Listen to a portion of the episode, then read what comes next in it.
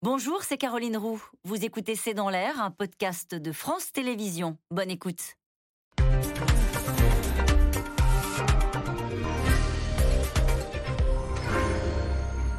Bonsoir, soyez les bienvenus dans C'est dans l'air. Des missiles dans les eaux près de Taïwan, dans les eaux japonaises également, des navires, des avions de guerre. Depuis hier et jusqu'à dimanche, en principe, la Chine fait une démonstration de force dans le détroit de Taïwan. C'est la réponse à la visite mercredi du troisième personnage américain, Nancy Pelosi, dans cette île de Taïwan, que Pékin considère comme partie prenante de son territoire. Au sixième mois de guerre en Ukraine, un nouveau front peut-il s'ouvrir de ce côté-là? À moins que la Chine ne déploie ses appareils militaires pour masquer ses faiblesses, une armée pas encore prête à tenir une guerre, une économie qui peine à se remettre du Covid, une image qui se dégrade dans le monde. Cela à quelques mois d'un congrès du Parti communiste lors duquel Xi Jinping aura quelques comptes à rendre. Alors Taïwan, la Chine veut-elle vraiment la guerre? C'est le titre de notre émission ce soir. J'attends vos questions, SMS, Internet, réseaux sociaux. Quatre invités pour y répondre. Valérie Niquet, vous êtes économiste, directrice adjointe de l'IRIS et autrice de ce livre Taïwan face à la Chine. C'est édité chez Talendier. François Clémenceau, rédacteur en chef international au Journal du Dimanche. Frédéric Ancel, docteur en géopolitique, maître de conférence à Sciences Po, auteur de ce livre Les voies de la puissance chez Odile Jacob, ouvrage qui vous a valu le prix du livre de géopolitique 2022. Et Virginie Robert, vous êtes chef du service international aux échos, euh, où vous étiez avant correspondante aux États-Unis.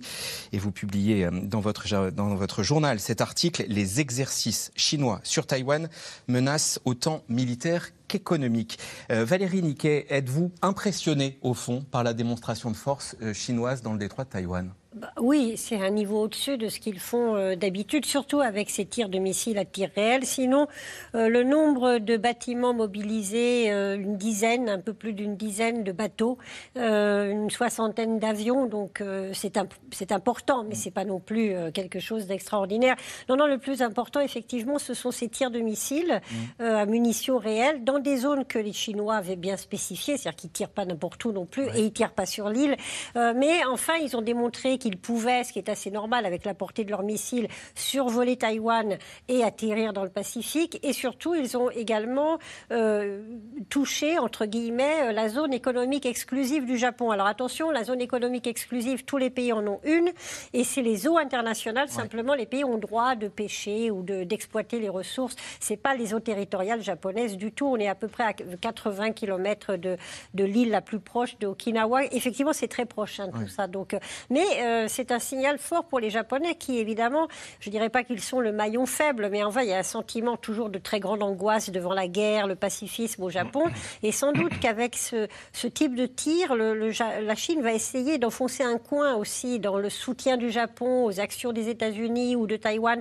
Pour le moment, il y a une unité parfaite. Mais je pense que l'opinion euh, publique japonaise peut être très frappée euh, par ce genre d'exercice, effectivement. François Clémenceau, comment mesurer au fond l'ampleur de cette riposte et donc de, cette crise suscitée par, la visite de Nancy Pelosi? Bah, elle, est, importante. Et d'ailleurs, euh, l'une des raisons, j'imagine, pour lesquelles euh, finalement il y a eu une sorte de suspense sur euh, la venue ou non de Nancy Pelosi à Taïwan, le secret a été plutôt très bien gardé jusqu'au bout. Et la, période très brève de son séjour, quasiment moins de 24 heures sur place, illustre aussi le fait qu'il y avait un débat aux États-Unis, au sein de la communauté de la sécurité nationale, sur l'opportunité ou pas d'y aller.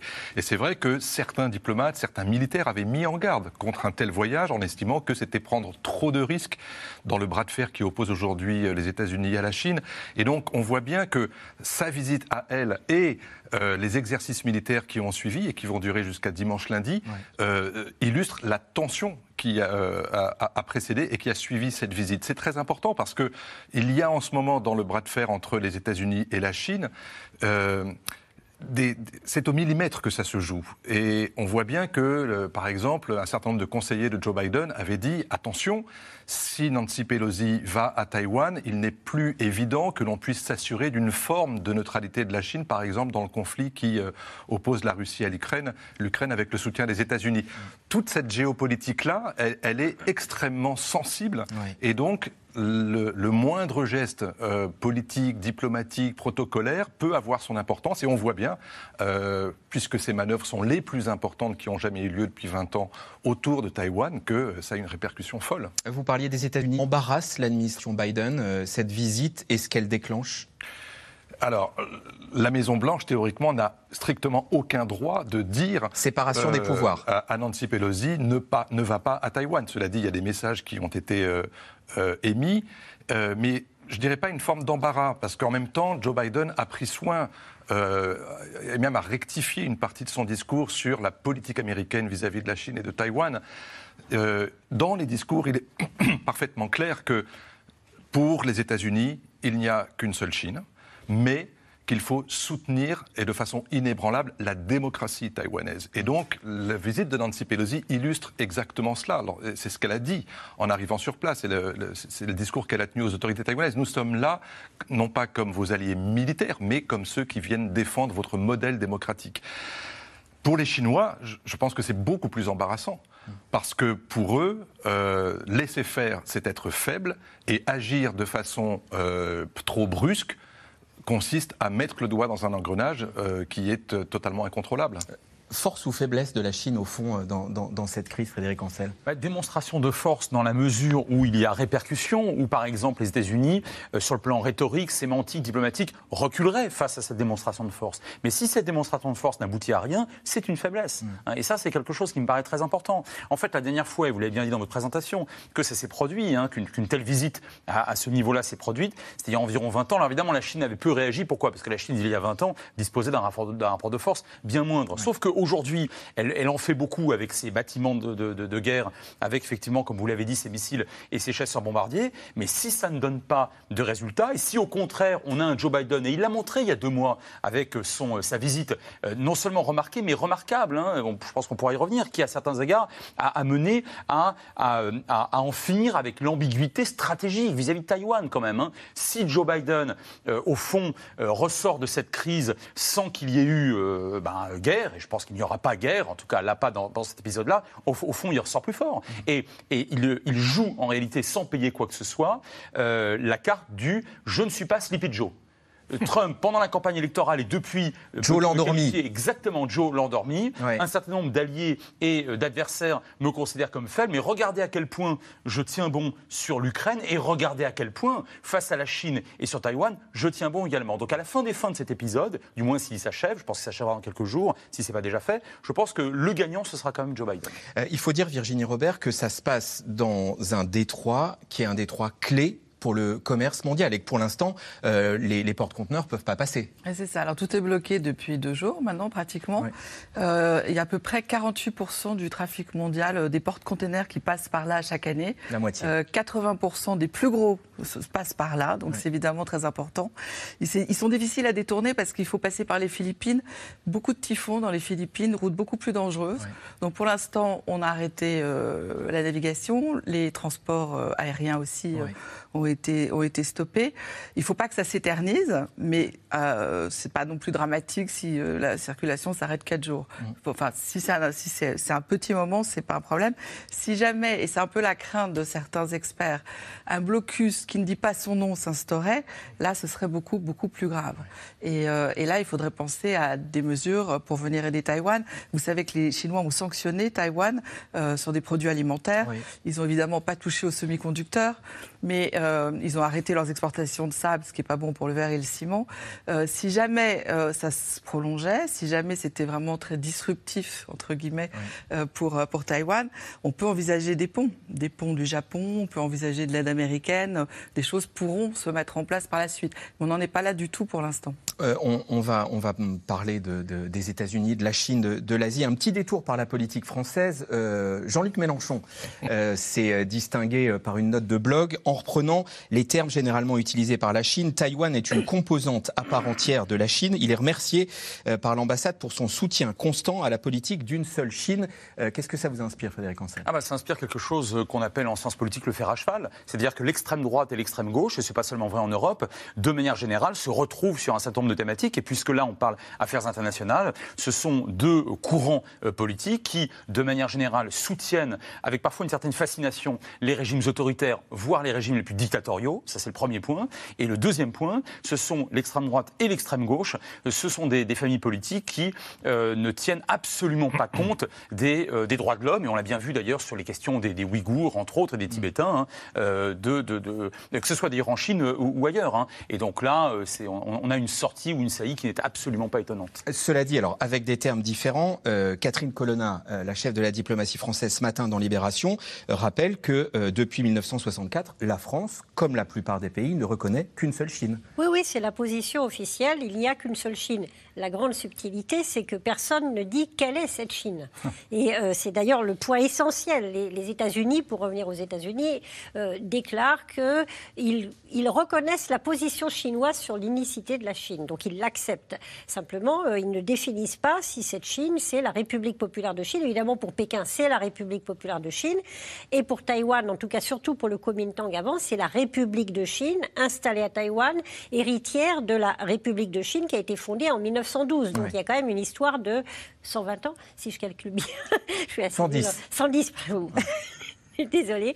Et donc, en fait, euh, voilà. Donc, la République de Chine à Taïwan, pendant très longtemps, Chiang Kai-shek a considéré que c'était la Chine. Et jusqu'en 1971, on considérait tous que c'était la Chine, puisque c'était Taïwan, fondatrice de, l'ONU. Hein. la Chine, à l'époque, était euh, membre fondateur de l'ONU, qui était représentante de la Chine à euh, l'ONU. Mais quand Catherine Colonna dit la France ne reconnaît qu'une seule Chine, il y a réellement une ambiguïté? Les choses ne sont pas dites. Évidemment, euh, tout est sous-entendu sous avec l'idée que on accepte la position de Pékin, mais on n'a aucune relation diplomatique avec Taïwan. C'est d'ailleurs un État, euh, un, État de fait assez particulier, parce qu'on a énormément eu d'États euh, divisés, l'Allemagne de l'Est, l'Allemagne de l'Ouest, pour ceux qui s'en souviennent, les deux Corées par exemple, et euh, les deux avaient un siège à l'ONU, avaient des relations diplomatiques avec beaucoup d'États, avec les États, donc il n'y avait pas de problème de, de, de veto. La Chine a réussi à imposer au monde entier que si on reconnaissait Pékin, on ne pouvait pas reconnaître Taïwan. C'est aussi ça euh, le problème aujourd'hui. François Clémenceau là-dessus? Oui, dans, le, dans, les discours officiels des grandes démocraties, et pas seulement, il y a cette notion d'unicité de la Chine, mais à laquelle on ajoute le fait qu'on souhaite le maintien du statu quo. C'est très important. Et le statu quo, c'est quoi? C'est le fait qu'il y ait une Chine communiste d'un côté et une Taïwan démocratique de l'autre. J'allais dire un pays, deux systèmes, comme on l'a souvent dit pour Hong Kong, mais qui vaut pour Taïwan. Et c'est ça qu'est venu défendre finalement aussi Nancy, Pelosi, dans ce voyage, c'est le statu quo sur la préservation de ce qui fait de Taïwan une démocratie. Et une curiosité, Valérie Niquet, j'ai regardé les États qui regardaient, qui, reconnaissaient officiellement Taïwan. Il y en a une quinzaine. 14. Voilà, 14. Euh, alors il y a des petites îles de l'Océanie, des Caraïbes et le Saint-Siège. Ah, ça, c'est l'objet d'un débat euh, éternel, parce que, euh, effectivement, euh, le Vatican est resté fidèle à Taïwan, mais il y a toujours une très grande tentation de, d'établir des relations diplomatiques avec la Chine, parce qu'en Chine, il y a une montée du christianisme très importante face à la, au, désarroi de beaucoup de, de, populations, mais une influence très très forte du protestantisme. Et l'Église catholique aimerait bien aussi être plus active. Elle est présente en Chine, officielle ou non officielle, c'est assez compliqué. Et en fait, euh, s'ils établissaient des relations diplomatiques avec Pékin, certains pensent que la, la situation serait plus simple.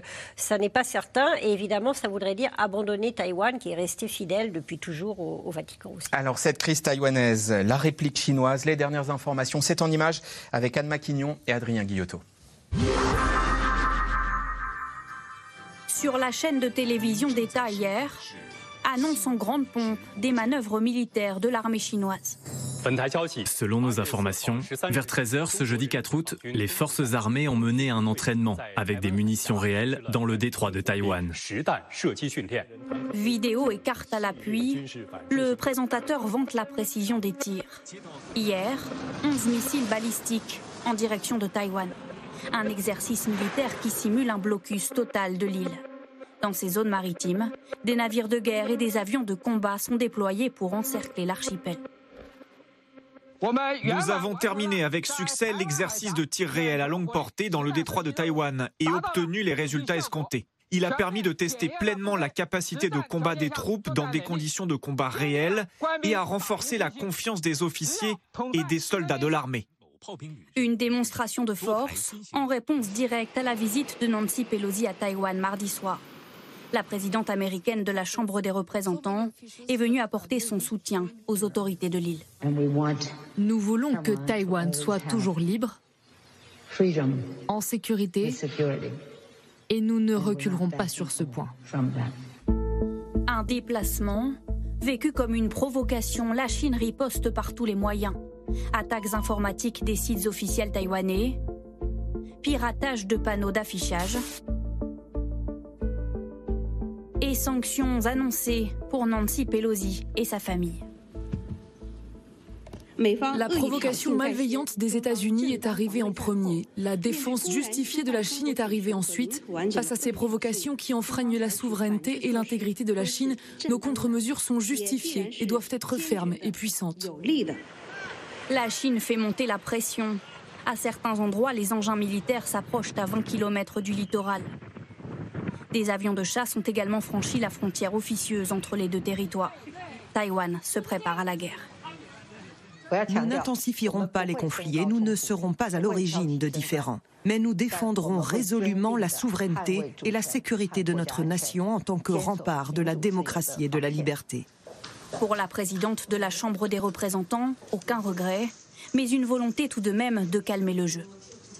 Nous avions dit dès le début que cette visite ne visait pas à changer le statu quo ici en Asie, à changer le statu quo à Taïwan. Il s'agit plutôt des relations avec Taïwan et de la politique américano-chinoise pour que la paix règne dans le détroit de Taïwan et que le statu quo prévale. Une volonté d'apaisement, d'autant que les pays voisins sont plutôt mécontents. Accueil frileux en Corée du Sud hier, Nancy Pelosi n'a pas été reçue par le président. Au Japon ce matin, embarras également, des missiles chinois ont atterri dans l'espace maritime du pays. C'est un sérieux problème qui affecte notre sécurité nationale et celle de nos concitoyens. Nous condamnons fermement la Chine. Cela crée de graves préoccupations dans la région mais aussi pour toute la communauté internationale. Il est urgent que la Chine arrête immédiatement ses exercices militaires. Les démonstrations militaires de la Chine vont durer jusqu'à dimanche. Les États-Unis devaient effectuer un test de missiles balistiques dans les prochains jours. Pour éviter une escalade supplémentaire, ils ont décidé de le reporter. Valérie Niquet, question de Christophe du Loir-et-Cher. Quel était le but de Pelosi? Avait-elle conscience des conséquences de sa visite à Taïwan? Et j'ajouterais, est-ce qu'on peut parler de provocation? Au fond, elle n'était pas obligée de venir. Oui, alors je, trouve que c'est, on reprend beaucoup. Euh, sans grande distance cet argument de la provocation qui est exactement l'argument de Pékin. Et qui n'est pas que l'argument de Pékin, qui est aussi l'argument des Russes, il faut s'en souvenir, pour expliquer leur invasion de l'Ukraine. Euh, il y a eu la provocation de l'OTAN qui les oblige à réussir. Ce type de régime utilise tout le temps cet argument de la provocation de l'autre euh, pour justifier leurs actions euh, offensives en quelque sorte en se protégeant derrière une position qui serait strictement défensive. Ils doivent réagir parce qu'on les a provoqués. Pelosi, euh, on dit aussi beaucoup que c'est un mauvais moment parce que Xi Jinping va, doit être choisi lors du 20e congrès pour un troisième mandat et que donc ça l'embarrasse et ça le pousse à réagir plus fort. je crois, moi, que si ça peut le mettre dans l'embarras et que ça aboutisse à ce que, comme je pense c'est le cas au, sein du Parti communiste chinois, certains s'interrogent sur l'efficacité de la stratégie de Xi Jinping qui a mis tout le monde, la Chine, euh, tout le monde à dos, euh, mm. donc euh, vraiment négative. si ça pouvait l'éloigner du pouvoir, est-ce que ce serait si négatif que ça? Donc je pense que finalement, le fait et de toute manière, à partir du moment où les, les Chinois s'étaient lancés dans une politique de très forte pression, d'agression, pour qu'elle n'y aille pas, il était impossible pour qu'elle n'y aille pas, justement, parce que ça aurait été cédé à la pression euh, et donc ouvrir la porte à d'autres pressions de plus en plus graves. On a quand même connu ça, enfin, dans l'histoire en, Europe notamment. Euh, céder aux dictatures ou aux autocraties n'est jamais le bon choix. Oui, Virginie Aubert. Alors, moi, j'ajouterais que pour les Taïwanais, ça a été très important. Parce qu'ils sentent justement cette pression s'accroître euh, depuis plusieurs années, hein, depuis 2016 exactement, euh, l'élection de, la présidente. Et que c'est un, peuple qui est très attaché à sa démocratie et qui se sent totalement ostracisé du reste du monde, puisqu'il est dans aucune organisation internationale, reconnu par personne. Et que eux, euh, cette reconnaissance-là, euh, ils en ont besoin en fait. Mm. Ils en ont besoin. Alors après, elle, elle en tire sûrement un gain un peu personnel. Elle, elle est en fin de carrière. Toute sa carrière, une partie de sa carrière à l'étranger s'est bâtie sur son opposition à la Chine. Donc elle boucle un peu la boucle et puis elle se fait peut-être un peu plaisir aussi. Euh, quand on voit les conséquences, évidemment, on peut, on peut s'affoler, mais on va voir. Ça va être très difficile de, de mesurer tout de suite les gains ou pas de cette visite. En tout cas, côté taïwanais, pour eux, c'était extrêmement apprécié. Et elle a rencontré la présidente, François Clémenceau. Oui, on, a, on, aurait eu du mal à imaginer effectivement Nancy Pelosi ne pas aller à Taïwan, celle qui était allée sur la place Tiananmen avec une banderole. Euh, en souvenir des martyrs de la démocratie chinoise, on a, euh, qui a plaidé pratiquement toute sa vie également pour, euh, pour les Tibétains, parce qu'il y a aussi dans sa circonscription de Californie une grande communauté chinoise. Mais en même temps, elle est présidente de la Chambre des représentants au Congrès, où il y a, mais depuis euh, j'allais dire des décennies, mais surtout depuis quelques années, un très fort consensus bipartisan dans la politique américaine vis-à-vis de la Chine. C'est assez exceptionnel pour le souligner. On dit que Joe Biden, il est faible, qu'il n'a plus le soutien de l'opinion, que le Parti démocrate est en train de l'abandonner, que les républicains lui mènent la vie dure. Mais s'il y a bien un sujet de politique étrangère sur lequel il y a un consensus américain, c'est sur la Chine. Et il ne date pas uniquement des foucades de Trump ou de la guerre commerciale entre les États-Unis et la Chine. Il est là, il est présent et elle l'incarne à sa façon. Donc la politique internationale des États-Unis, c'est aussi le Congrès, c'est pas uniquement le président. Mais bien sûr, mais bien sûr, c'est quand même le Congrès qui ratifie les traités et qui déclare la guerre. Mm. Donc, euh, en ce sens, elle représente non seulement son propre parti, mais le consensus républicain et démocrate qui existe au Congrès sur la Chine et Taïwan. Cela dit, Frédéric Ancel, c'était mentionné dans le sujet, euh, et puisque ça, son déplacement en Asie a continué, et en Corée du Sud et en au Japon, on l'a accueilli froidement, Nancy Pelosi, un peu sur le thème, vous nous embarrassez. On l'a accueilli moins chaleureusement que ce qu'elle aurait souhaité, euh, ce que, que ce qu'on aurait pu peut-être d'ailleurs euh, imaginer. Néanmoins, il faut se souvenir qu'il y a deux mois de cela, le président en personne a effectué une tournée que j'évoquais, je crois, rapidement euh, tout à l'heure, et il a réussi à créer une nouvelle organisation, alors on verra bien ce que ça donne, mais enfin en tout cas de nature diplomatique, dans laquelle il y a non seulement, et là très chaleureusement, tous les alliés traditionnels, alors bien évidemment le Japon, Corée du Sud, Philippines, naturellement, l'Australie, Singapour, mais il a réussi à faire entrer des pays comme le Vietnam et la Birmanie, parce que la plupart, la quasi-totalité de ces pays, en réalité, sinon la totalité, sauf la Corée du Nord, hein, qui est le seul allié au monde, d'ailleurs de la Chine. Hein. Le seul allié militaire au monde, euh, c'est la Corée du Nord. Vous apprécierez la, nature de, l'alliance et surtout les capacités de cette alliance. Donc tous les autres pays de la région, fondamentalement, ont peur de l'expansionnisme chinois. Et tout à l'heure, quand on évoquait une provocation de Madame, oui ou non, euh, Pelosi, voilà quand même quelques bonnes années, sinon des décennies, que dans l'archipel des Spratly, l'archipel des euh, Paracels, dans les îles Senkaku japonaises. Les, Chinois ne respectent pratiquement plus rien, en fait, du droit international, euh, enfin des eaux maritimes dans, la région. Donc je vous dirais que de ce point de vue-là, oui, elle a été accueillie plus ou moins fraîchement, mais sachant qu'il faut mettre ça en relief hein, euh, par rapport à la tournée du président qui, elle, avait été réellement triomphale. Valérie Niquet sur cette question Oui, alors il faut distinguer quand même le Japon. Elle a été reçue par le Premier ministre et euh, on, a vu les, les, déclarations de M. Kishida qui sont tout à fait en soutenant sa visite et le, Japon est très très fermement attaché à cette présence américaine. Et aussi, il y a eu très récemment la visite du ministre japonais de la Défense, euh, M. Kishi, le frère de Abe qui a été assassiné il n'y a pas longtemps, à Taïwan. Et donc il y a un grand courant très pro-taïwanais euh, au Japon, même si on s'inquiète toujours des risques de déstabilisation euh, au Japon. La Corée, c'est différent. Il y a un nouveau président qui est pour un rapprochement avec Tokyo, qui est beaucoup plus, moins pro-chinois, disons, pour caricaturer, qui est prêt à renforcer aussi l'alliance avec les États-Unis, mais il a un Parlement qui, lui, est resté très à gauche. Et donc, il marche un peu sur des œufs. Et je pense que c'est la raison pour laquelle euh, il n'a pas reçu directement Nancy Pelosi. Et puis, il y a des intérêts économiques considérables entre la Corée et la Chine. Et c'est vrai, le Japon et la Chine aussi. Alors, euh, mesurer l'ampleur de, la, de la réplique chinoise et éventuellement la capacité de l'armée chinoise à aller plus loin, peut-être un point pour fixer le cadre, Frédéric Ancel. Euh, la Chine euh, ne va pas en guerre traditionnellement. On peut le dire comme ça? Extrêmement rare dans l'histoire. Ça ne veut pas dire qu'ils ne vont pas y aller. Je ne suis pas prophète et personne ici, je crois, ne l'est. Mais la dernière fois qu'ils l'ont tenté, c'était en 79 euh, au Vietnam. Euh, il leur en a cuit quand même. Hein. Il faut dire que les Vietnamiens avaient déjà chassé les, Français et les Américains. Donc ils n'avaient plus du tout d'humour à la guerre.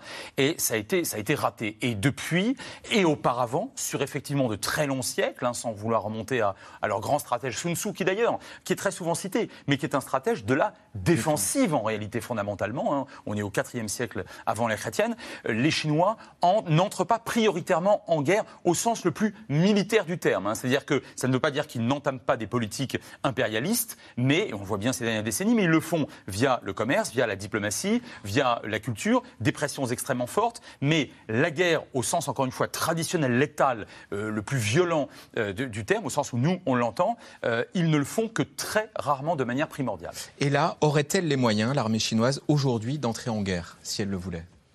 Oui, mais la question c'est à quel prix?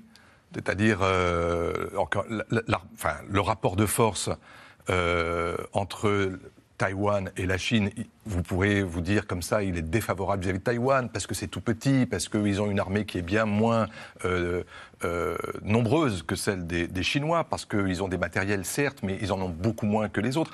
La question, c'est même pas tellement ça. C'est euh, Imaginez ce qui se passe après. En admettant que euh, les, barges de débarquement chinoises arrivent sur les plages, s'installent, que euh, Taïwan soit bombardé, que les grandes usines soient détruites pour affaiblir la puissance économique de Taïwan, qu'est-ce qui se passe après? C'est l'occupation? C'est la, reprise en main de, ce pays? Euh, Ça, pour le coup, c'est difficilement imaginable.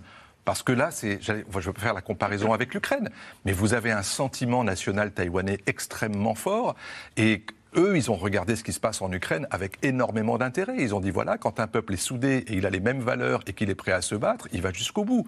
Euh, et donc, je ne suis pas certain que dans l'esprit des, des, stratèges chinois, l'idée d'aller agresser Taïwan, peut-être, l'idée d'aller occuper ad vitam aeternam ce pays, ne serait-ce que pour satisfaire le besoin d'unification de la Chine, c'est aller peut-être très loin. Frédéric oui, Ancel, militaire, si je peux ajouter un, point, euh, la Chine aligne euh, tous les mois des navires de surface, euh, des chasseurs bombardiers, des missiles. Les, aligner quantitativement, ça c'est très bien. Hein. Je le répète, hein, la Chine n'a qu'un seul allié qui lui-même n'a pas de bateau, c'est la Corée du Nord. Avec qui? Les Chinois s'entraînent-ils? Comment peut-on jauger aujourd'hui de la qualité des, marins chinois et éventuellement des pilotes chinois et des matériels chinois? La 7 flotte américaine, on sait ce qu'elle vaut. L'armée britannique, en 82, et depuis d'ailleurs, euh, en Argentine, elle a démontré ce qu'elle valait. L'armée française aussi. L'armée chinoise, on n'en sait rien. C'est la raison pour laquelle je parle souvent de démonstration de force, mais, certainement pas une nécessité d'ouvrir de, d'ouvrir effectivement le feu, parce que les Chinois risqueraient pour le coup de se tirer une balle dans le pied, sans compter, mais je pense qu'on va y revenir, les semi-conducteurs qui constituent, attendez, ça constitue une partie importante de la production industrielle chinoise, c'est-à-dire de l'économie et de la croissance euh, chinoise. Je pense que les Chinois ne seraient pas assez stupides pour se tirer cette balle dans le pied. On, y revient euh, aux, semi-conducteurs. Je voudrais vous entendre, Valérie Niquet, sur euh, cette armée chinoise pas prête euh, euh, elle a fait quand même d'énormes progrès euh, depuis les derniers grands exercices autour de Taïwan dans les années 90. Donc, et aujourd'hui, on voit bien qu'il y a quand même eu des progrès considérables, notamment en matière balistique et nucléaire. Il faut le rappeler, même si le nombre de têtes nucléaires en Chine, c'est quelques centaines, ça n'a rien à voir avec la puissance nucléaire russe, par exemple. Et donc, pour la Chine, se lancer dans un chantage nucléaire avec les États-Unis, ce serait prendre de très très gros risques. Donc, on peut éloigner. Mais pour le débarquement, par exemple, même avant même de parler d'occupation, euh, le, débarquement en Normandie, je ne suis pas du tout spécialiste, mais je crois que c'était des milliers de bateaux de, qu'il a, fallu des, mois, des années de préparation. Euh, la Chine n'a pas ces milliers de bateaux pour débarquer. Elle a beaucoup de bateaux, mais euh, c'est pas comme ça. Quoi. C'est pas avec un, bâtiment normal entre, entre mmh. guillemets ou avec un paquebot. Où on dit oui, mais il y a des cargos, des paquebots, et qu'est-ce qu'on fait après pour aller pour s'approcher des côtes, pour débarquer sur les côtes? Et tout ça. Et il ne domine pas non plus tout ce qu'on appelle le système informationnel, c'est-à-dire l'observation. Les États-Unis sont très en avance. Si les Chinois se lançaient dans la préparation d'une opération militaire contre Taïwan, on serait, on serait déjà au courant. Mmh. Euh, donc euh, je pense que le risque de, de conflit et d'invasion de, de Taïwan est très limité. En revanche, ça explique la violence de la réaction chinoise parce qu'il faut qu'elle camoufle, y compris pour sa population, la propre, sa propre impuissance, en fait. Et ça, c'est euh, difficile pour le régime de l'admettre. Alors ça, c'est une... Ouais, François il y a juste une inconnue, mais et qui est souvent soulevée par la presse taïwanaise. Ce sont ces toutes petites îles, pour ne pas dire des îlots, oui, mais qui ils sont taïwanais. Pas touché cette fois-ci. Oui, et qui, et qui, sont. Car Taïwan est un archipel, en fait. Il y a de toutes petites îles. Et qui sont les plus. Ces îlots, certains sont extrêmement proches, quelques kilomètres seulement des côtes chinoises. Et donc, vous vous dites militairement, c'est prenable. Mais c'est vrai que jusqu'à présent, ils n'y ont jamais touché. Question de politique fiction, mais intéressante. Comment défendre un pays qui n'est pas reconnu par la communauté internationale, nous demande Frédéric. Juridiquement ah bah, ils ont d'abord ils ont leur propre capacité parce que l'armée taïwanaise, on en parlait, c'est à peu près 20 milliards de dollars, donc rien à voir avec la Chine, mais tout de même 450 000 hommes, une armée de réserve, enfin une mmh. réserve qui est en train de se, se booster, et, et puis surtout et puis surtout euh, des accords de défense très précis euh, qui sont une loi que le Congrès a adoptée aux États-Unis en 1979. Donc aucun président ne peut annuler cette loi qui oblige les Américains à fournir à Taïwan les capacités en matériel de se défendre, ce qui explique les ventes d'armes américaines régulières à Taïwan. L'ambiguïté, c'est en cas en cas d'attaque hmm. euh, de la Chine contre Taïwan Est-ce que des GIs y vont? Est-ce que c'est un autre type? Il y, en a à Taïwan Il y a des soldats américains Alors, à Taïwan euh, Il y a eu des fuites il y a quelque temps disant qu'il y avait quelques euh, formateurs. donc, évidemment, il y a des contacts étroits entre les militaires taïwanais et les militaires américains, bien sûr. Virginie Robert, on y vient à cette question des semi-conducteurs. Taïwan est une place centrale de ce qui est un des ors gris, disons-le comme ça, de l'économie mondiale. C'est le numéro un mondial des semi-conducteurs, ces petites ces petits composants électroniques qu'on trouve absolument partout Alors il y a les deux grands champions, c'est les Coréens, ce sont les Coréens et les, et les Taïwanais. Euh, il y a cette société qui s'appelle euh, TSMC, donc qui est le premier fondeur euh, de semi-conducteurs au monde, et son président s'est exprimé très récemment sur CNN pour dire aux Chinois que si jamais ils pensaient débarquer, c'était la fin de leurs, de leurs approvisionnements en semi-conducteurs. Or, la Chine aujourd'hui, elle dépense plus en puces qu'en pétrole. Donc ces achats en valeur sont plus importants en semi-conducteurs qu'en pétrole. Donc autant vous dire l'importance et alors, ce qui est très intéressant avec Taïwan, c'est qu'ils sont extrêmement avancés. Ils arrivent à faire des, puces, mais au nanomètre. Là, je crois que le, mmh. ils en sont entre 3 et 7 euh, nanomètres, ce qui est absolument fascinant. Donc, c'est un marché, évidemment, alors mondial, c'est un marché de 550 milliards d'euros à peu près. Euh, ils, en ont une, ils en ont une très grande partie. Euh, et, et, la Chine est extrêmement dépendante d'eux pour, pour cette ressource. Dans un contexte de pénurie Alors, dans un contexte de pénurie qui est un peu en train de changer, parce qu'avec le Covid, il y a eu un achat d'équipements euh, extraordinaire. Tout le monde s'est racheté des PC, des, téléphones, etc. Et là, c'est un peu en train de chuter. On l'a vu avec les derniers résultats d'Intel euh, récemment, c'est qu'il y a moins de ventes de téléphones et de, et de PC. Du coup, ça, pèse un peu sur les résultats des, fabricants de semi-conducteurs. Néanmoins, euh, la pénurie a été forte, mais, mais elle a tendance à se résorber. Le problème, c'est qu'il y a une grande incertitude parce que à cause du Covid et, de la politique zéro Covid de Chine, les chaînes logistiques n'arrêtent pas d'être interrompues. Et donc, on, a, c'est un marché fragile et peu prévisible. On redétaille après, François Clémenceau. On y est à l'économie. Ce qui retient peut-être Pékin d'aller plus loin euh, dans la réplique, c'est cette situation économique dans le pays, beaucoup moins brillante depuis la crise sanitaire. Au deuxième trimestre, c'était euh, inimaginable il y a quelques années encore. La croissance était proche de zéro. Laszlo Gelabert et Christophe Roquet. Face aux menaces chinoises, ces minuscules puces électroniques pourraient être la meilleure défense de Taïwan. Des semi-conducteurs, aussi bien utilisés dans les téléphones que dans les voitures du monde entier. Comme beaucoup d'autres pays, la Chine en est très dépendante. Lors d'une interview rarissime accordée à la télévision américaine, le patron de la plus grande usine taïwanaise de semi-conducteurs met en garde son puissant voisin. Personne ne peut contrôler notre entreprise par la force. Si vous engagez une action militaire ou une invasion, l'usine ne fonctionne plus.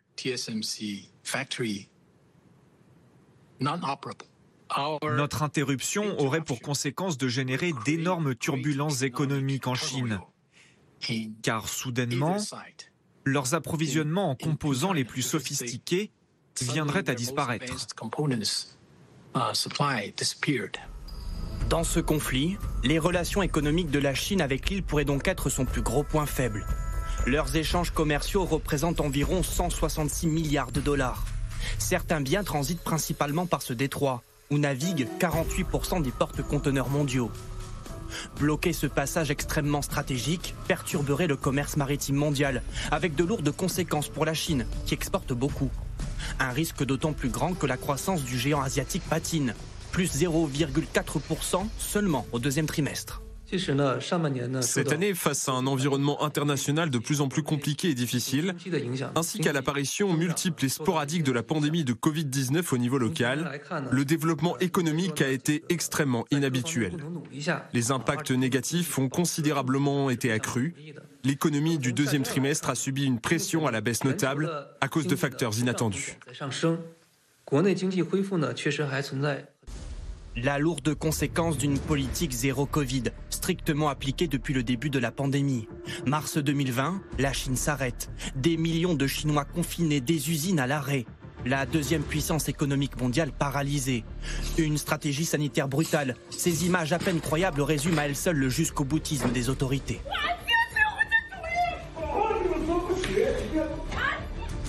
Au printemps dernier, à cause d'une nouvelle flambée épidémique, c'est toute la capitale économique, Shanghai, qui est mise sous cloche pendant deux mois. Le chômage atteint des records. Les répercussions sont désastreuses. Les entreprises sont dans un mode attentiste à ce stade.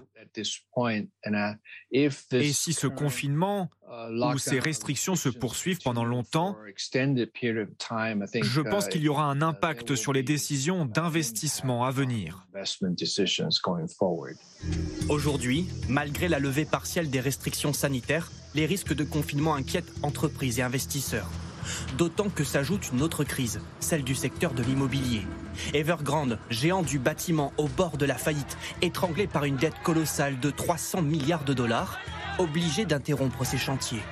De quoi provoquer la colère de petits propriétaires. Certains refusent désormais de rembourser leurs crédits immobiliers. Les agences de notation se montrent alarmistes. Si les défauts de paiement se multiplient, il pourrait y avoir de grandes et graves conséquences économiques et sociales. Selon cet analyste politique taïwanais, les coups de force de Pékin après la visite de Nancy Pelosi permettraient d'ailleurs de faire oublier les tensions que traverse le pays. La façon dont Pékin réagit a, selon moi, plus à voir avec sa politique intérieure. Il s'agit peut-être de détourner l'attention du mécontentement de l'opinion publique nationale sur des questions telles que les politiques du Covid ou l'économie. Situation délicate pour Xi Jinping, à seulement trois mois du 20e congrès du puissant parti communiste. On a du mal, je reste sur ces images, Valérie Niquet a imaginé si Jinping secouait, je ne sais pas si on peut le dire comme ça, lors d'un congrès du Parti communiste, ce serait possible qu'il ait des comptes à rendre, qu'il soit critiqué, qu'il soit... C'est très difficile de savoir ce qui se passe au sommet du Parti communiste euh, chinois, mais euh, il y a eu plusieurs signaux qui indiquent que, euh, ne serait-ce que le Premier ministre, qui fait souvent des déclarations qui ne sont pas exactement dans une ligne aussi optimiste que celle de Xi Jinping. Alors c'est vrai qu'il a placé énormément d'hommes à lui. il s'est fait aussi beaucoup d'ennemis, et c'est avec notamment les campagnes anti-corruption qui ont touché au sommet du parti et au sommet de l'armée également. Et donc c'est aussi ce qui explique peut-être sa volonté de, de s'accrocher au pouvoir. Euh, parce qu'en fait, euh, s'il part, euh, il n'est peut-être pas absolument certain de sa propre sécurité pour ses biens ou pour sa famille, parce qu'il a renoué avec une tradition qui avait un peu disparu sous Deng Xiaoping, qui était de, de faire payer très très cher à ceux qui perdaient le pouvoir, alors qu'auparavant, la transition se faisait d'une manière assez apaisée. donc on verra, c'est difficile à dire, mais il y a beaucoup de mécontentement en Chine, et je pense qu'au sein du parti, beaucoup sont aussi inquiets devant cette stratégie, même si peut-être il la soutenait au début, devant cette stratégie très agressive de Xi Jinping, qui, encore une fois, euh, n'a pas joué euh, d'une manière très éclatante en faveur des intérêts euh, de Pékin. Qu'est-ce qui pourrait faire partir Xi Jinping? Comment ça se passe? À ses collègues, tout simplement. il, va y avoir des réunions à, là, à Beidairos, c'est la, station balnéaire où ils se réunissent toujours pour faire le point. tout simplement, s'il y a un consensus qui se dégage en pensant que Xi Jinping, finalement, il faudrait quand même euh, que c'est pas l'idéal. Euh, il sera poussé dehors. Euh, simplement, il sera peut-être en apparence toujours là. Ça, c'est très chinois. C'est arrivé à Mao après, la, après le grand bond en avant. Il avait l'air d'être toujours le plus fort. En réalité, derrière, il avait été totalement marginalisé. Mais ça, on le verra. oui, c'est le troisième mandat qui, qui finalement devient le mandat pour rien. Enfin. Hmm. Question téléspectateur Virginie Robert, l'économie chinoise pourra-t-elle retrouver son rythme de croissance d'avant Covid ou c'est une époque révolue? Alors, euh, bon, sur le temps, c'est difficile à dire. Ce qui est sûr, c'est que dans les médias, pas du tout. Ils vont pas y arriver. D'abord parce que y a la croissance mondiale ralentie. Or, euh, la Chine se nourrit de la croissance mondiale avec ses exportations. Si on regarde les indicateurs en Chine aujourd'hui, on s'aperçoit que l'économie est assez imprévisible. Et ça, c'est compliqué pour tout le monde, pour les multinationales qui ont investi là-bas, euh, à cause du Covid notamment, euh, parce qu'on ne sait jamais quand ça s'arrête et quand ça repart. on voit que les exportations sont toujours assez solides. Hein. Au mois de juin, elles étaient plus 17%. Donc ça, c'est pas un moteur qui s'est arrêté. En revanche, ce qui s'arrête, c'est la consommation. Euh, qui est vraiment en ralentissement, et c'est l'immobilier. Il y a une crise du marché de l'immobilier en Chine. Là, les ventes de maisons étaient en baisse de 41% le mois dernier. Donc ça, c'est des, des, indicateurs internes qu'il faut suivre. Euh, après, l'inflation, ça va jouer aussi, surtout dans la conception de la production, tout ce qu'ils veulent nous exporter. Si c'est plus cher, ça sera peut-être moins facile à vendre. Mm. Donc, retrouver des taux qui étaient à 8%, euh, voire 10% à une époque, c'est pas du tout pour tout de suite. Et, et, on sent une fragilité intérieure. Et je voudrais juste revenir sur quelque chose en parlant de Xi Jinping à l'instant, parce que je parlais à quelqu'un il y a deux jours qui me disait que depuis quelques semaines, Xi Jinping fait des tournées en Chine et va voir les garnisons il va voir les militaires. Et la question, c'est pourquoi faire? Alors, est-ce que c'est parce qu'il craint euh, peut-être des révoltes euh, à cause de cette politique Covid qui a tellement fait souffrir les gens, ou parce qu'il a vraiment besoin de s'assurer d'une présence forte sur le terrain? Mais en tout cas, c'est un indice qu'on ne sait pas encore très bien lire, mais qui est intéressant, je trouvais, parce que avant, à la veille de, ce congrès que, tout le monde attend pour voir ce qui va se passer, voilà, c'est une action qui mène en ce moment. Il s'occupe des militaires. Juste un, mot et un mot. Euh, n'oublions jamais que l'armée populaire de libération en Chine, c'est pas l'armée de la Chine, c'est l'armée du parti. Hein. Euh, la première mission de l'armée populaire de libération, c'est de défendre le système politique et, la domination, l'autorité du Parti communiste chinois, et donc de son noyau, comme on dit en Chine, Xi Jinping, qui est au cœur du parti, qui est à la tête du parti. donc il essaye de s'assurer euh, du soutien des garnisons, j'imagine. À propos de l'économie, François Clémenceau, la crise immobilière, elle est impressionnante en Chine des, promoteurs immobiliers qui ont emprunté massivement auprès des banques et qui sont euh, endettés à des hauteurs assez vertigineuses. Oui, mais cette crise de l'immobilier, c'est aussi une crise de la démographie chinoise aussi. On, a, beaucoup parlé à un moment justement de la, politique euh, de l'enfant unique et ensuite de la possibilité pour les couples d'avoir le deuxième, peut-être même le troisième enfant, sait-on jamais. Mais en tout cas, il y a clairement le signe que vous avez une population qui vieillit à vitesse grand V et vous avez euh, la tentation, en tout cas dans les classes moyennes, effectivement, d'aller au-delà du premier enfant et d'aller peut-être faire le deuxième. Et à ce moment-là, oui, ça veut dire que non seulement il y a des besoins en logement privé pour les familles qui veulent s'agrandir, vous avez des, besoins pour les logements collectifs, par exemple pour les... Euh, il n'y a pas des maisons de retraite, mais en tout cas pour les personnes qui veulent pouvoir euh, changer d'habitation. Et donc il y a un marché qui ne demande qu'à suivre. Le problème, c'est que euh, il y a un moment où la surchauffe est telle que ça devient impossible. Et ça, cette euh, société, Evergrande, c'est absolument hallucinant de voir à quel point finalement les, la planification qui avait été faite sur, son, sur, euh, sur ses, prévisions de croissance, etc., se sont confrontés à la réalité. Et, et, voilà. Donc est-ce que ça peut faire tomber l'économie chinoise? Je ne suis pas du tout économiste, mais il y a une inquiétude très clairement sur cette bulle-là. c'est un quart du PIB, hein, l'immobilier, c'est ça? Ah, je ne connais pas. Il me semble que c'est un quart du PIB. Mais voilà, il y a eu d'autres bulles par le passé. On a vu à quel point parfois elles pouvaient effectivement dégénérer. Mais là, c'est très clairement une inquiétude. Euh, Frédéric Ancel, sur euh, cette politique zéro Covid, au fond, qui a euh, ralenti l'économie, suscité du mécontentement. C'est quoi? C'est un régime qui est piégé par ses réflexes autoritaires dans, une crise sanitaire euh, d'ampleur inédite? Oui, je pense qu'il a confondu brutalité et efficacité. Hein, il y a deux ans de cela, euh, deux ans précisément, beaucoup d'observateurs considéraient que décidément la Chine, alors certes autoritaire, mais via, grâce à son autoritarisme, avait réussi à, endiguer le, le, fléau. Non seulement ça n'a pas été le cas, mais du coup les vaccins sur lesquels n'ont pas joué beaucoup les autorités chinoises, alors il y a eu un vaccin qui a été produit, il n'est pas très efficace, et puis surtout il a été vendu à l'étranger dans le cadre d'une guerre, d'une diplomatie du vaccin. Alors, les Vénézuéliens sont très contents d'avoir des vaccins qui ne marchent pas. Mais en tout cas, les Chinois, eux, euh, pour l'instant, c'est, quelque chose qui ne fonctionne pas. Et puis, la brutalité dont on a vu des images très intéressantes quand même. Hein. Aujourd'hui, elle renvoie à celle de l'an dernier. Et les gens en Chine, euh, je ne suis pas un spécialiste, je parle sous votre contrôle. La population chinoise accepte beaucoup euh, du régime, y compris une surveillance de tous les instants avec ces 300 millions de caméras qui vous percent la pupille pour savoir si c'est un bon citoyen, à condition que ça marche et à condition de s'enrichir. Mais lorsque vous séparez brutalement sur une politique qui ne fonctionne pas, les parents des enfants, vous avez une révolte. Et ça, c'est très intéressant parce que Xi Jinping, de ce point de vue-là, a été obligé de reculer. D'ailleurs, il n'y a pas eu trop de répression intérieure parce que je pense qu'il risquait beaucoup plus encore. Et euh, euh, en amont de, cette, de son échéance très importante, là, pour le coup, il aura réellement des comptes à rendre. On en est où de ce point de vue-là, du mécontentement de la population que vous avez évoqué tout à l'heure Là, il y a eu des, signaux qui s'accumulent. On l'a vu à Shanghai. Et Shanghai, c'est dramatique pour le régime parce que c'est une sorte de vitrine, en quelque sorte. Et puis surtout, c'est là où vit la classe moyenne, qui est à la fois un soutien, comme vous le disiez, du système politique quand il fonctionne, qui en général est, fait partie des classes les plus privilégiées, mais qui en même temps demande des résultats et, ne veut surtout pas être enfermée chez elle pendant plusieurs mois, comme ça a été le cas.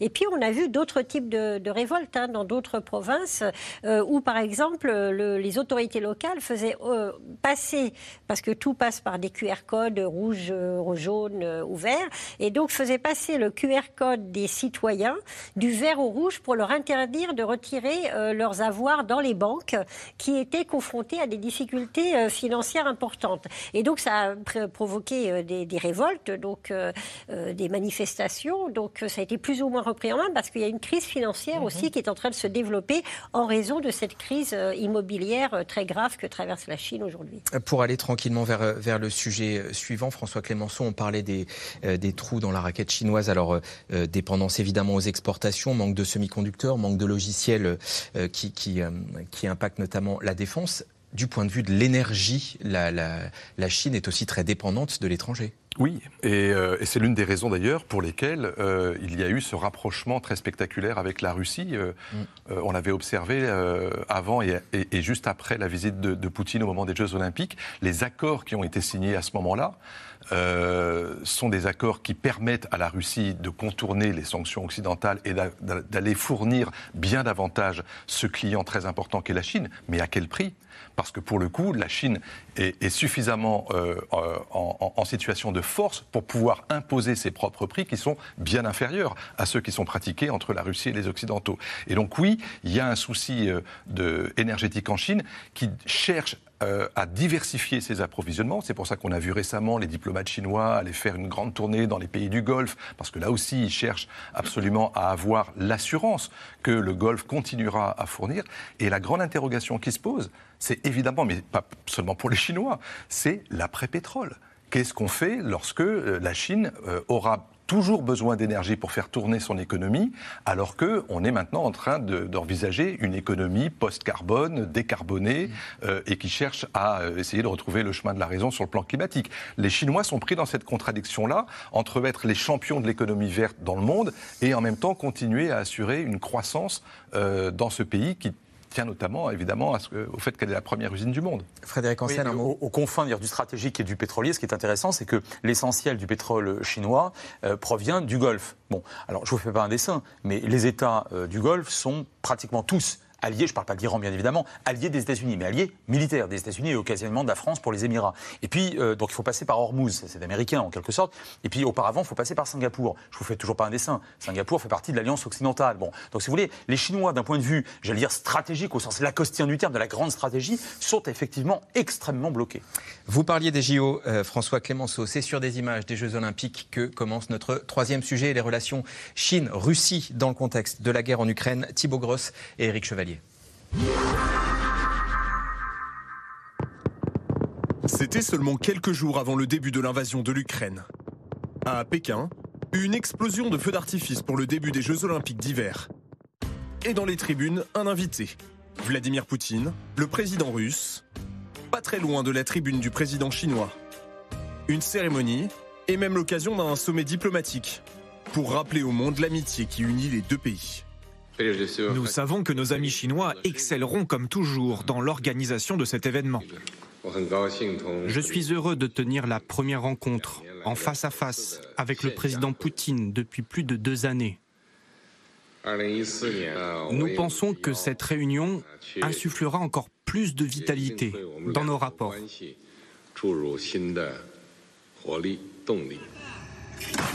Trois semaines plus tard, la Russie envahit l'Ukraine. Côté chinois, aucun soutien officiel à Vladimir Poutine. Mais Pékin rejette la responsabilité du conflit sur les États-Unis et l'OTAN et s'oppose aux sanctions qui touchent son allié. Le monde a-t-il changé en mieux grâce aux sanctions américaines contre la Russie?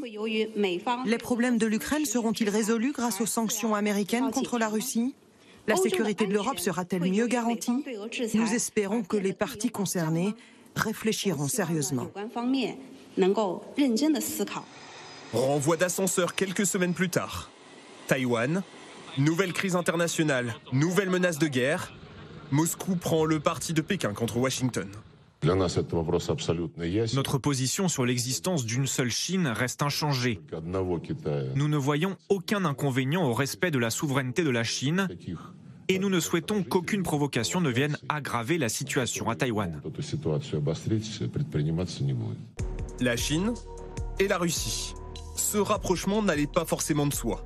Pendant la guerre froide, les deux pays sont même opposés. Dès les années 90, les relations se réchauffent, mais le vrai tournant, c'est 2014. Cette année-là, la Russie annexe la Crimée et soutient officieusement les séparatistes dans le Donbass. Isolé par les sanctions imposées par les Occidentaux, Vladimir Poutine signe un accord historique avec Xi Jinping. Nous entamerons une coopération de projets stratégiques à plus grande échelle pour améliorer la puissance et la compétitivité internationale de nos deux nations. Un giga-contrat à 400 milliards de dollars pour alimenter la Chine en gaz. Un premier gazoduc reliant les deux pays a vu le jour en 2019. Un second est déjà en projet. Russes et Chinois, main dans la main. Et cette amitié est mise en scène par les deux leaders. Cuisine de Blini devant les caméras. Ou encore aux zoo de Moscou, devant ces pandas offerts à la Russie par la Chine. Mais ce qui unit les deux pays, c'est surtout une même vision du monde. Le début de cette opération en Ukraine signifie le début d'une rupture fondamentale de l'ordre mondial à la manière américaine. C'est le début de la transition de l'égocentrisme libéral et mondialiste américain vers un monde multipolaire.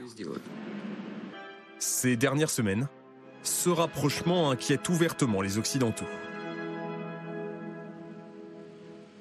Nous assistons à un approfondissement du partenariat stratégique entre Moscou et Pékin. La Russie est aujourd'hui la menace la plus directe pour l'ordre mondial avec la guerre barbare contre l'Ukraine et son pacte inquiétant avec la Chine. Car les deux puissances ont de grandes ambitions, bien au-delà de leurs frontières. Europe, Afrique ou même Arctique. De nouveaux partenariats sont également prévus dans le domaine spatial et militaire.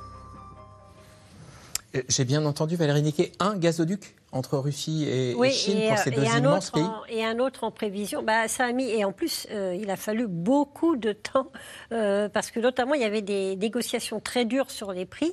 Euh, alors évidemment, là, les Russes n'ont plus beaucoup le choix, mais donc ils prévoient d'autres tuyaux, mais pour le moment, ils ne sont pas là, ces tuyaux. Donc même si la fourniture de pétrole et de gaz russe à la Russie a augmenté, ça ne couvre pas du tout les besoins. La Chine est le premier importateur de pétrole dans le monde aujourd'hui. Gardez la parole, Stéphane. Stéphane dans le Gard vous demande comment la propagande chinoise présente l'agression russe en Ukraine. Ben, en fait, ils sont un tout petit peu embarrassés quand même. Alors bien sûr, ils veulent afficher la grande amitié entre la Russie et la Chine parce qu'ils ont besoin d'afficher un front uni, y compris idéologique, face euh, aux États-Unis, aux démocraties en perdition. Et donc ça, c'est la façade. Derrière, euh, tout ce qui est ingérence, les Chinois hurlent toujours dès qu'on parle d'ingérence dans les affaires intérieures d'un autre pays. Et surtout, ce qu'on ne sait pas toujours, les relations entre la Chine et l'Ukraine était très étroite. Alors particulièrement avant Zelensky. Euh, donc euh, c'était des partenaires, notamment euh, l'Ukraine était une sorte de tête de pont des routes de la soie en Europe. Il y avait des relations économiques qui étaient très importantes. L'Ukraine, il y a déjà longtemps, a été a fourni la carcasse, la comment on dit pas la carcasse, la coque, pardon. C'était une carcasse à l'époque avant que les Chinois la, la restaurent, du premier porte-avions chinois. Et, et donc il y a on voit bien, d'ailleurs, les Chinois soutiennent la Russie, Poutine soutient euh, Xi Jinping contre les États-Unis, mais les Chinois sont très prudents, pas d'aide militaire. Donc, quoi que dise Biden sur les risques et tout, je pense qu'ils ne fourniront pas d'aide militaire parce qu'ils ne veulent pas trop s'engager, et pas d'aide financière trop non plus parce qu'ils ont peur des sanctions secondaires de la part des États-Unis sur les banques, par exemple, chinoises qui prêteraient en ce moment à la Russie. Il y a, des articles sur la guerre dans la presse chinoise, sur la guerre en Ukraine?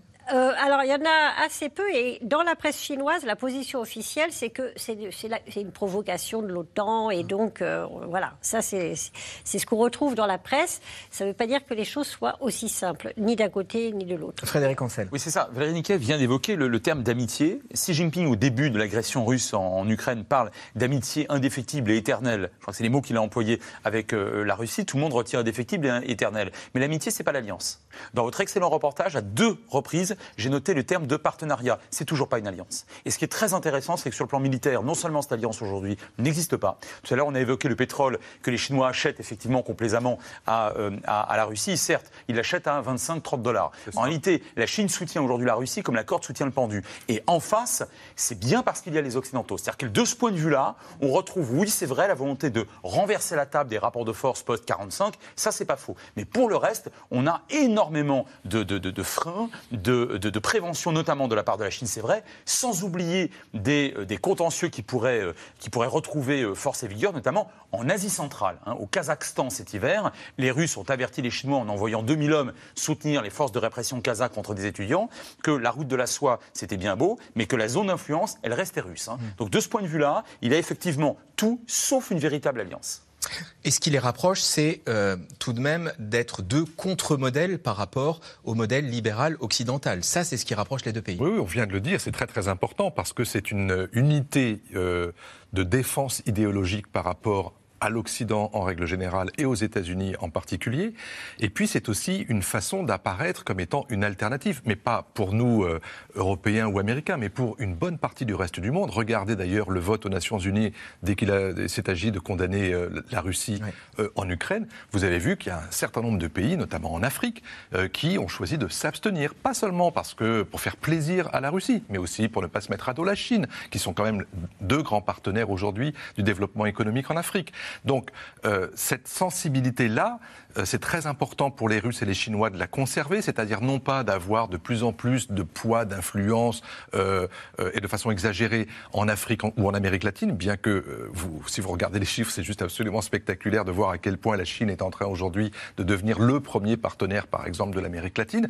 Mais c'est parce que ça les intéresse d'avoir cette forme de neutralité des grands pays du tiers-monde, des, anciens pays de, de la Ligue des non-alignés. C'est très important parce que ça leur permet, lorsque euh, on parle de la guerre ou de la paix ou des grandes questions euh, stratégiques aux Nations Unies, eh bien, d'être les fauteurs de troubles, d'être ceux qui empêchent tout accord, ou en tout cas, lorsqu'ils mettent un veto, eh bien, de ne pas être tout seul à le mettre. Virginie Robert Moi, je suis tout à fait d'accord avec François, et je pense qu'il y a deux phénomènes qui se passent euh, en même temps.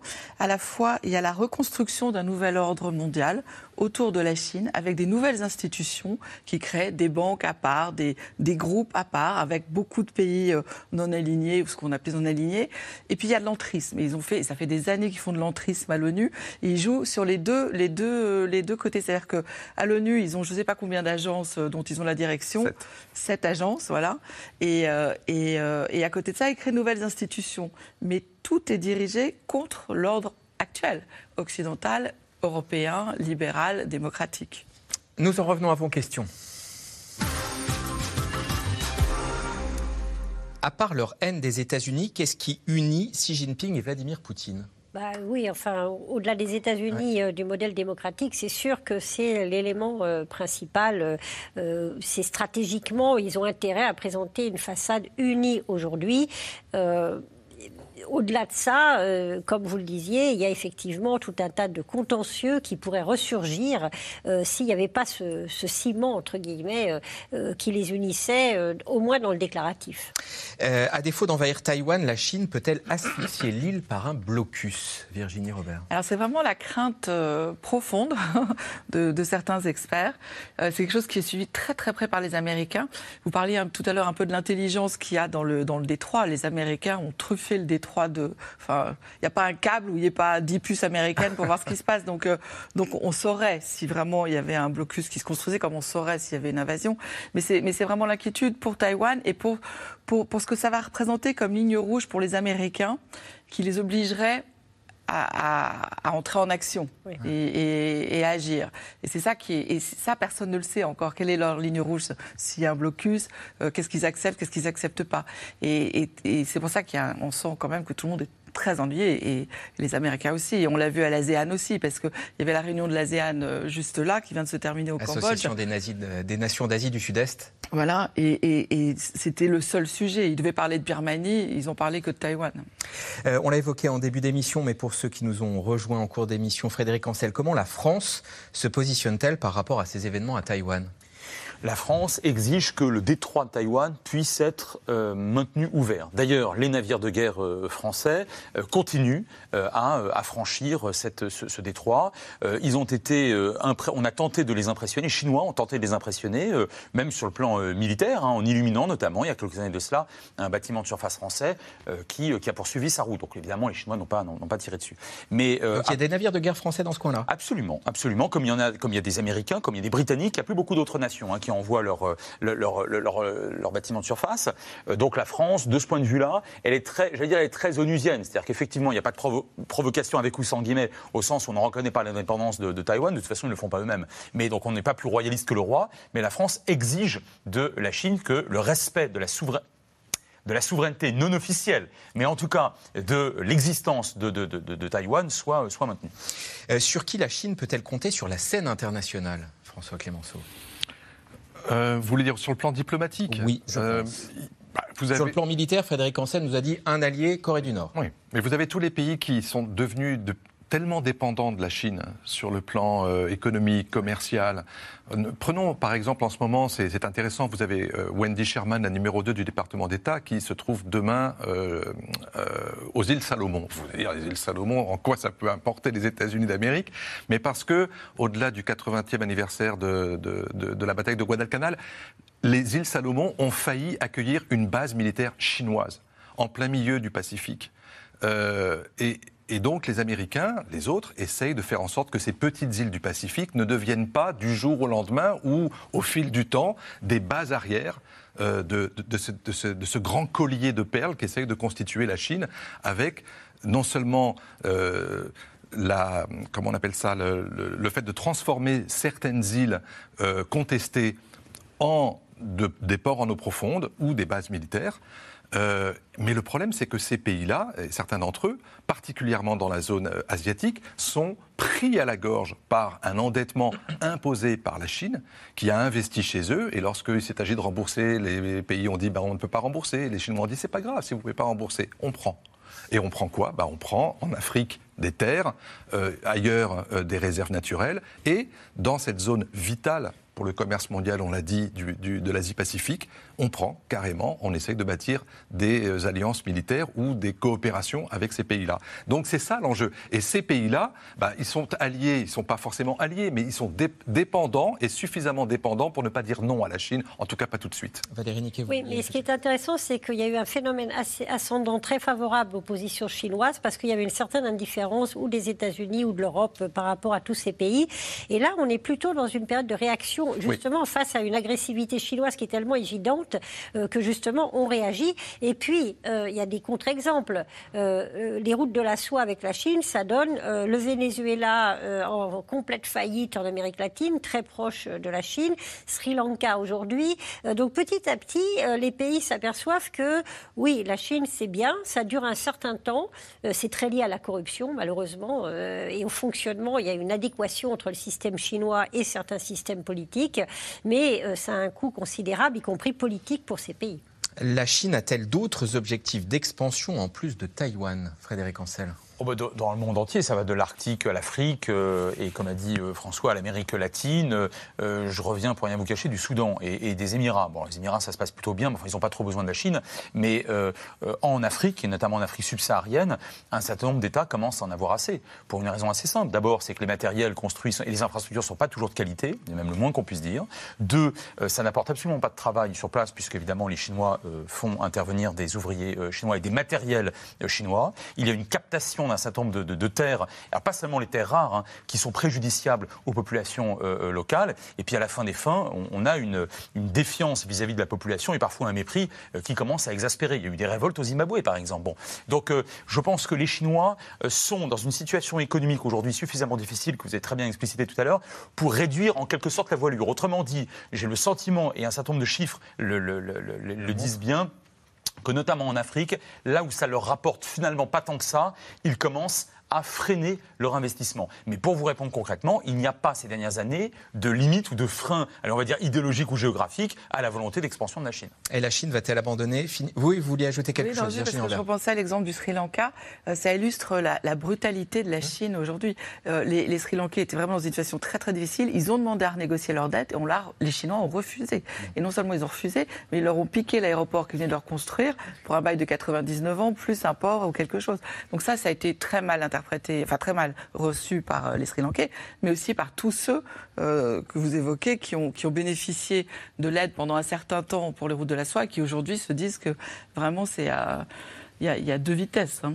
La Chine va-t-elle finir par abandonner sa stratégie zéro Covid? François Clémenceau c'est compliqué parce que, euh, comme on l'a dit tout à l'heure, euh, ce vaccin, il n'est pas miraculeux du tout. Euh, et en même temps, la stratégie de contrôle social est tellement importante en Chine qu'on voit mal, j'allais dire même la, possibilité pour les autorités d'être flexibles. Alors on voit bien que géographiquement, elles l'ont été, c'est-à-dire qu'ils ont essayé, de, quand ils mettaient une ville sous cloche, de faire en sorte que ce ne soit pas la région tout entière, par exemple. On parle de villes de plusieurs millions d'habitants, donc à chaque fois que vous, décidez de, de, de, de contrôler et d'imposer des mesures sanitaires à, une ville, c'est l'équivalent d'une capitale euh, occidentale. Donc, euh, encore une fois, on voit mal comment ils peuvent faire machine arrière euh, en prenant des risques, en fait de laisser filer le virus en se disant euh, l'économie d'abord et la santé ensuite. Le contrôle social est encore plus important, je crois. Valérie Niquet, sur ah, cette question. Xi Jinping a bâti euh, sa légitimité sur son succès opposé à ceux des, démocraties occidentales qui avaient énormément de morts.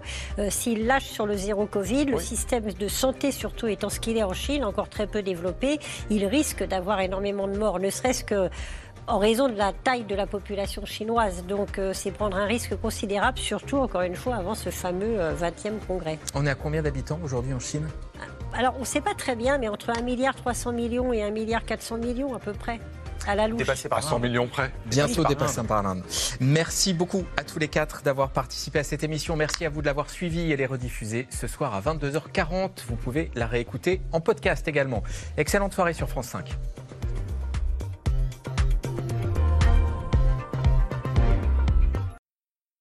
C'était C'est dans l'air, un podcast de France Télévisions. Alors s'il vous a plu, n'hésitez pas à vous abonner. Vous pouvez également retrouver les replays de C'est dans l'air en vidéo sur France.tv.